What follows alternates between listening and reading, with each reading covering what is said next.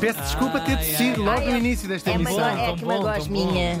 Para começar a semana. Verdade. Vamos todos morrer com Hugo Van der Ah, trouxe o seu monóculo, Parece peça de Hugo. Carvalho. Sim, sim, sim. Doutor Vejam Carvalho. no YouTube para mais detalhes sobre o monóculo do Vanderding. Uau. Que é isso? Vamos agora rodar um cachimbo de, de ópio. Estás a tirar um cabelo da boca. Estava, Era o meu cachimbo de ópio. Vamos, eh, vamos um bocadinho mais a sério hoje Uhum. falar deste morto. Neste dia estávamos em 1970 e morria em Locarno, na Suíça. Belíssimo sítio Bom para sítio para se morrer, não é? Tudo. E morria aos 72 anos. O, vou dizer enorme, sabem que eu não gosto logo de queimar os adjetivos ao início, mas eu gosto mesmo muito desta pessoa e sei que vocês também. O escritor alemão Erich Maria Remarque, grande homem. O Erich, é assim Erich, porque eu só falo, falo holandês, nós holandeses dizemos Eric, Erich. Erich. Pá, isso também é uma boa questão, não me por mim. Eurico. Vamos dizer Eurico. Eu iria- Ele nasceu em 1898 em Osnabrück, que é lá na Alemanha. Fez os seus estudos. Muito entretido com aquilo, ia às aulas, ouvia lá o que as pessoas apontava tudo num caderno, depois ia para casa, estudava e depois no dia a seguir fazia os testes Fazia e passava. Sim, sim. Portanto, uma Olha, vida muito original já. Por acaso é verdade. Sim. Que vou, vou tentar lembrar-me disso. Jogava a macaca, método. jogava a macaca no recreio, provavelmente. Sim, sim. Um, ele estudou para ser professor, ia ser o setor Remarque, mas a vida trocou-lhe as voltas, porque não chegou sequer a acabar o curso. Há muito tempo que as tensões na Europa estavam a fervilhar nesta altura. As potências, portanto, as Alemanhas, as Rússias, as Inglaterras, as Franças, havia várias, não? Sim, sim, sim. Andavam desde os finais do século XIX numa corrida ao armamento, já prevendo que se podiam engalfinhar umas com as outras. Engalfinhar umas. Engalfinhar a sério, reduzir a história. Parece uma, pá, uma birra de crianças. Mas às Sim. vezes quase é, porque isto era Deram tão... à turra e à massa. É, às vezes qual é? Porque isto é tão unipessoal na altura, as decisões, um rei, um governante. Os um- grandes Claro. líderes, não é? São agendas eh, Porque pessoais, muitas, não é? Claro, que depois infetam São egos, de são- ódio. São, são, sim, Sim, sim, sim, sim, E às vezes infetam de ódio as Claro, próprias populações, claro, não quer claro. dizer que não. Estamos em 1914, é assassinado em Sarajevo, e já falámos também aqui dele, claro, o arquiduque Francisco Fernando, que era o herdeiro do Império Austríaco, que era um dos grandes impérios da altura. Isto vai desencadear uma data de reações em cadeia, Isto- Sim, senhor, boa frase. já cantava a Diana Ross. Claro, na altura. Era o single. Grande Diana Ross e grande música Uhum. é essa. Fico longe da tua rubrica durante muitos Ah, anos. sim, é verdade mesmo. Vivo ficar muito triste. Adoro a Diana Ross. Ahm, isto vai culminar, já sabemos, numa guerra entre eles. De um lado, os aliados, vou ter de resumir porque são muitos, incluído Portugal, mesmo muitos, e Brasil e tudo. Ahm, mas basicamente era a França, a Inglaterra e a Rússia, e do outro lado, basicamente, a Alemanha e também a Áustria, os, aqueles dois grandes impérios.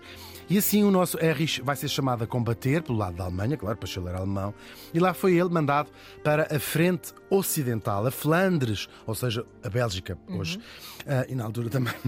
Foi uma guerra terrível, nós sabemos, corpo a corpo, muito diferente daquelas guerras do futuro. Não quer dizer que não haja guerras de corpo a corpo ainda, Claro. infelizmente há. Ah, mas as guerras que nós estamos mais habituados no Ocidente são por drones, não é?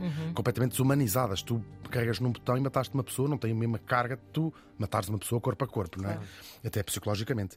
Ahm, claro, isto passava-se nas trincheiras. Os portugueses, também na Flandres, nestas trincheiras, lutaram, a célebre o corpo expedicionário português, lutaram e por lá foram chacinados. Que nem por tristes. quase toda a gente. Sim, é verdade. A vida nas trincheiras era miserável. Já todos vimos filmes sobre isso. Aliás, estamos a ouvir um- uma, a banda sonora do filme 1917 que mostra bem É esta, incrível. esta realidade. É mesmo. De trincheira É mesmo. Sim, do Sam Mendes. Sim. de um avô curiosamente português, Uhum. o Sr. Mendes, que esteve nas nas trincheiras. Bom, vou já toda a gente imagina, mas vamos pintar aqui um bocadinho só, só para imaginarmos. Para além de teres morte por todo o lado, não é? Estás a ver pessoas a morrer por todo o lado. O medo, o pânico, não se dormia praticamente nada, porque estás sempre à espera de quando Sempre é que vem alerta, o outro. claro. E em condições terríveis de chuva, de frio, de neve em alguns sítios, lama, a lama, tudo. Nós imaginamos. Doença. As trincheiras é uma vala, não é? Uh, mais alta que um homem e que depois eles punham os uh, sacos e bancos e tudo para chegar lá acima com as, com as metralhadoras. A la- o chão era, era lama muitas vezes. As ratazanas, enfim, tudo aquilo era um cenário pavoroso. Os corpos que não se enterraram. e Tudo terrível, tudo terrível. Porque não há tempo Os para nada, feridos, não é? sim, sim, sim, Imaginem o. Talvez tenha sido das, das piores, a gente não sabe se há piores, se é melhores, mas isto foi de facto um cenário eh, terrível psicologicamente também eh, para, para as pessoas. Ele foi ferido, quase, não, quase morreu, foi ferido três vezes. Uma delas gravíssima, apanhou com estilhaços numa perna, num braço e no pescoço. Esteve mais de um ano a recuperar num, num hospital e depois recuperou e foi chamado outra vez. Foi chamado outra vez. Não chegou a ir, porque poucos dias depois foi assinado o armistício e a guerra acabou. Dias mesmo, foi por dias que ele não voltou para, para a frente. Teve sorte. Uma sorte diferente. Tiveram, claro, os 20 milhões de pessoas que morreram, é verdade. E os 20 milhões de pessoas que ficaram feridas para a história, isto são números aproximados, pode ter sido ainda mais. Unicamente na Primeira Grande Na Primeira Guerra Mundial foi um dos conflitos mais mortíferos da história mesmo. Depois do fim da guerra, em 1918, o mundo era outro, completamente diferente. As fronteiras mudaram, nasceram novos países, caíram impérios. A Alemanha, a Áustria, por exemplo, eh, passou a ser eh, repúblicas. Os otomanos, de quem falámos na última semana passada. sexta-feira, também Sim, sim. aqui acaba este império. O mundo foi é outro. O mundo é outro. Nascem pa- países, desenham-se fronteiras ah, novas. A América surge aqui como uma nova potência ah, mundial e as pessoas.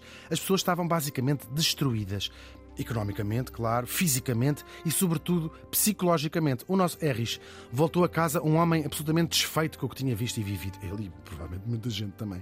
Ele sofria de insónias terríveis e nessas noites sem dormir deu em quê? Para talvez exorcizar as suas coisas, ah, tinha uns caderninhos onde ele ia apontando as memórias dos tempos em que passou nas, nas trincheiras com as suas ah, emoções ah, na altura. Ele acaba por mostrar isto a um amigo, partilhar até que estava a escrever a um amigo que era editor, que lhe diz: Este relato tem de ser publicado porque isto não há nada deste género, não é? Nós vemos a história macro, mas não há nada deste, deste género. E é assim, 10 anos depois do fim da guerra, estamos em 1928, que é publicado tudo quieto ou tudo em silêncio na frente ocidental, que em Portugal, em Portugal se chama A Oeste, nada de novo, é assim que se chama este livro.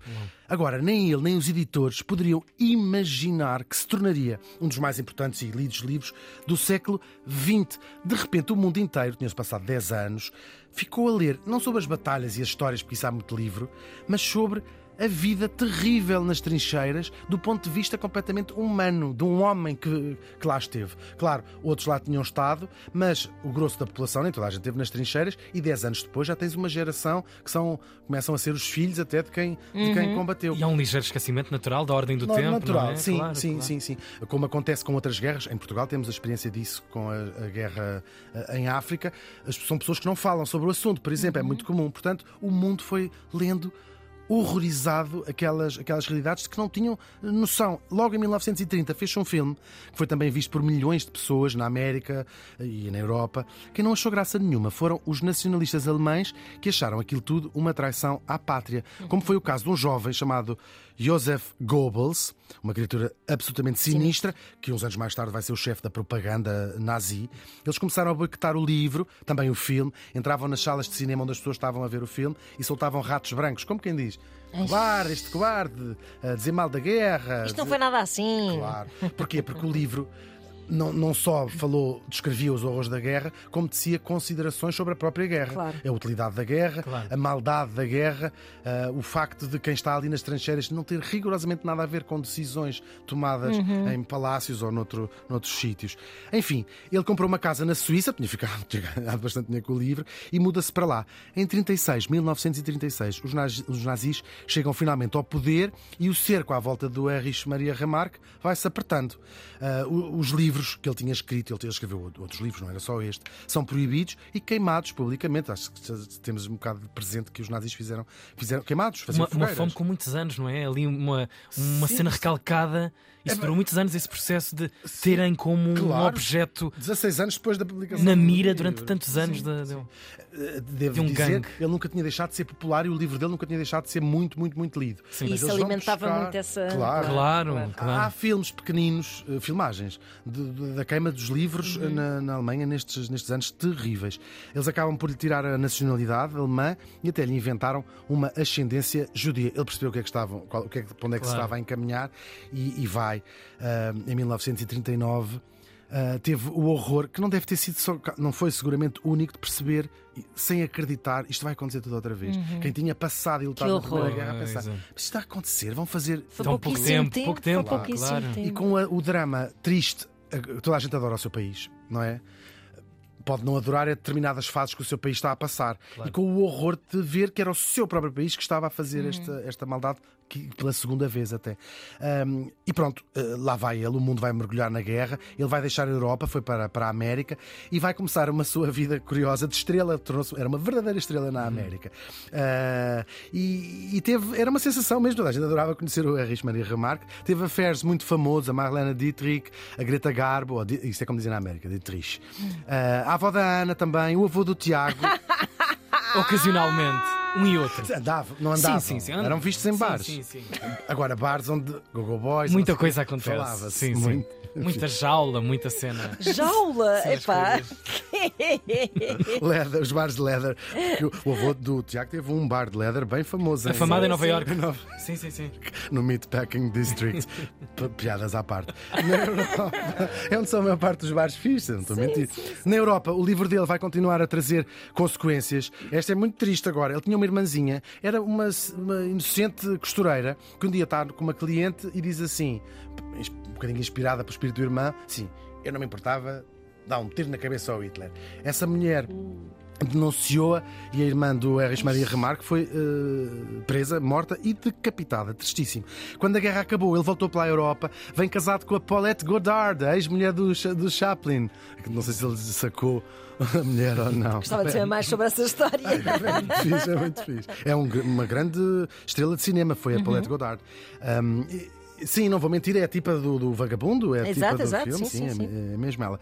Ah, ele nunca quis voltar à Alemanha, nunca mais ao seu, à sua terra, ah, porque ele achava, já nos anos 60, ele morre em 70, Portanto, muito pós-guerra. Sim, muito pós-guerra ele diz: a Alemanha nunca fez verdadeamente a expiação do- da culpa e os nazis nunca foram devidamente eh, castigados como devia ter sido ou quem colaborou com eles. Ah, a Oeste, nada de novo. É um livro sobre a guerra, é verdade, mas é também, sobretudo, um manifesto sobre aquilo que desde há milénios continua a escapar à humanidade, nomeadamente a paz. O Erich Maria Remarque morreu faz hoje 53 anos.